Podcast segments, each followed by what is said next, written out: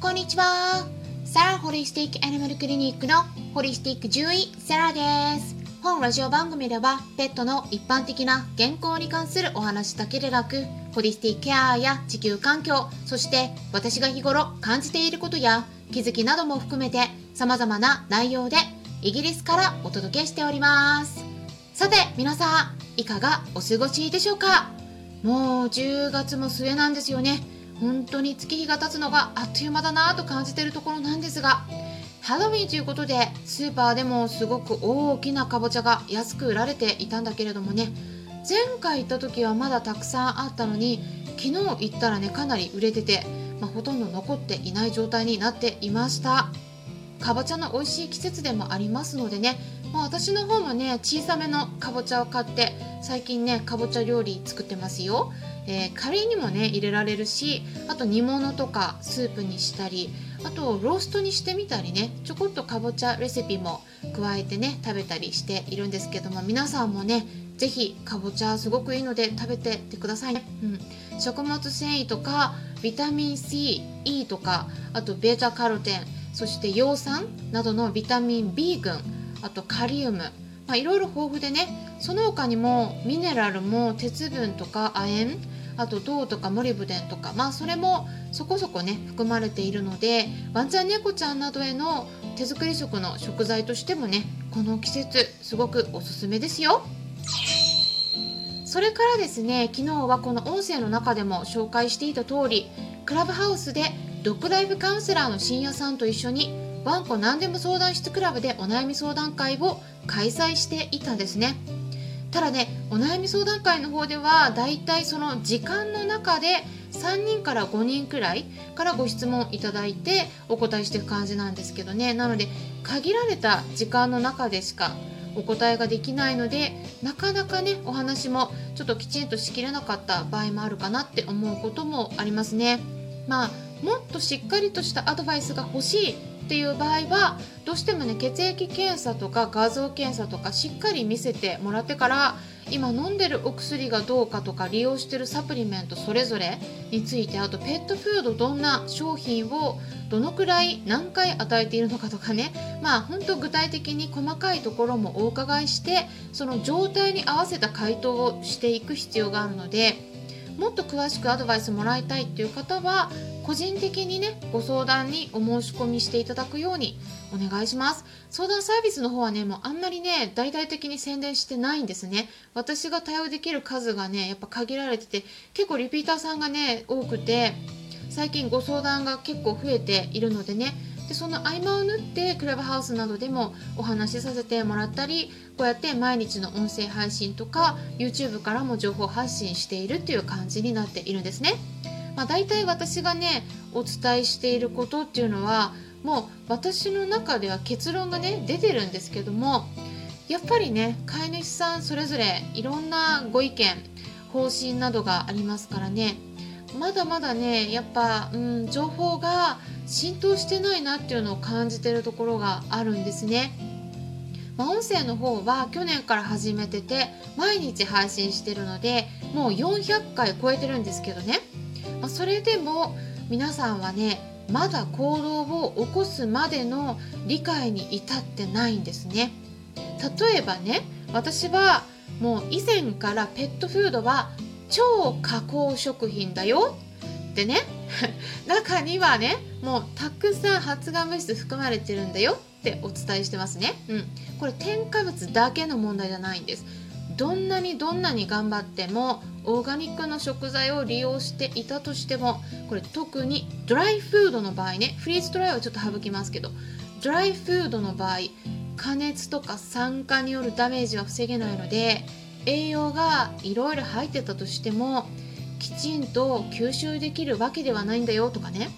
いろいろお伝えしていますね。で皆さんね頭ではなんとなくあなんかなんとなく悪いんだろうな添加物とかもね、うん、分かるしってね思っていらっしゃると思うんですけどじゃあペットフードをじゃあね与えるのをやめられるかっていうと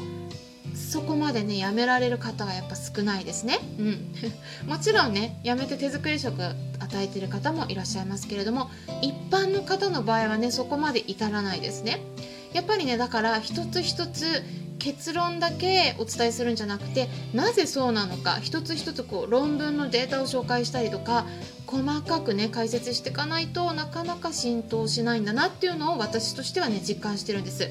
なのでぜひねまずはこの音声を聞いてくださってる方の中でペットフードについて疑問を持ってる方がいらっしゃったら私の YouTube チャンネルのペットフードに関する動画を全部見てみてください。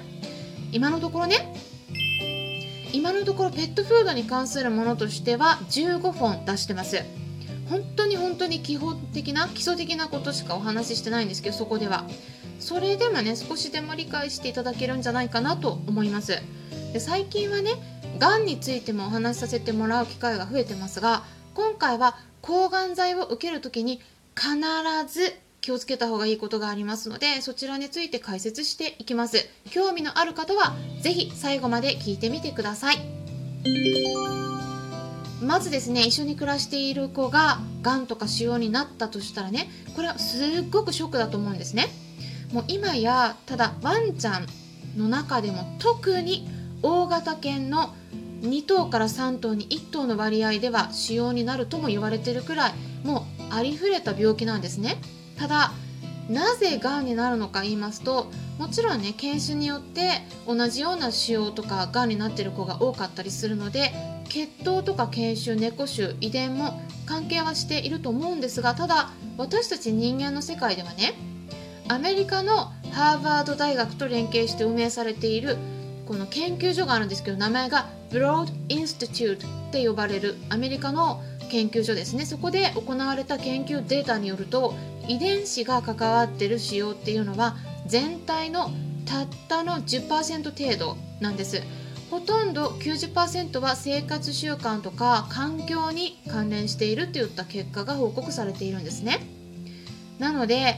がんとか腫瘍が見つかったワンちゃんや猫ちゃんその他動物さんと一緒に暮らしている飼い主さんは是非ですね日頃お家の中で過ごしてて何か発がん性の物質何かなかったかなってねちょっと再確認見直ししてみてください。必ず何かあるはずなんです。その中にはもちろん食事ペットフードも含まれるし生活環境の中にあるお家の中のこのいろんな物質関連してるんですね。危ない物質っていうのも私今までの配信の中でもたくさんお伝えしてきています。例えば洗剤とかペットシーツ、まあ、体を拭くようなこうシーツみたいなのありますよね。こう布みたいなそういうものとかシャンプーなどの中に含まれる香料とかね。あとタバコや香水。遺伝子組み換え食品を含んでいるフードとか発がん性の疑われるような添加物を含んでいるフードやおやつなどです。国が基準を設けてるんだからえ大丈夫でしょって皆さん思ってるかもしれないんですがそうじゃないんですね。実際に発がん性の疑われるものっていうのはもうありふれてます。取り締まるのも厳しくしきれないんですね。厳しくしすぎると食べられるものが何もなくなるからです。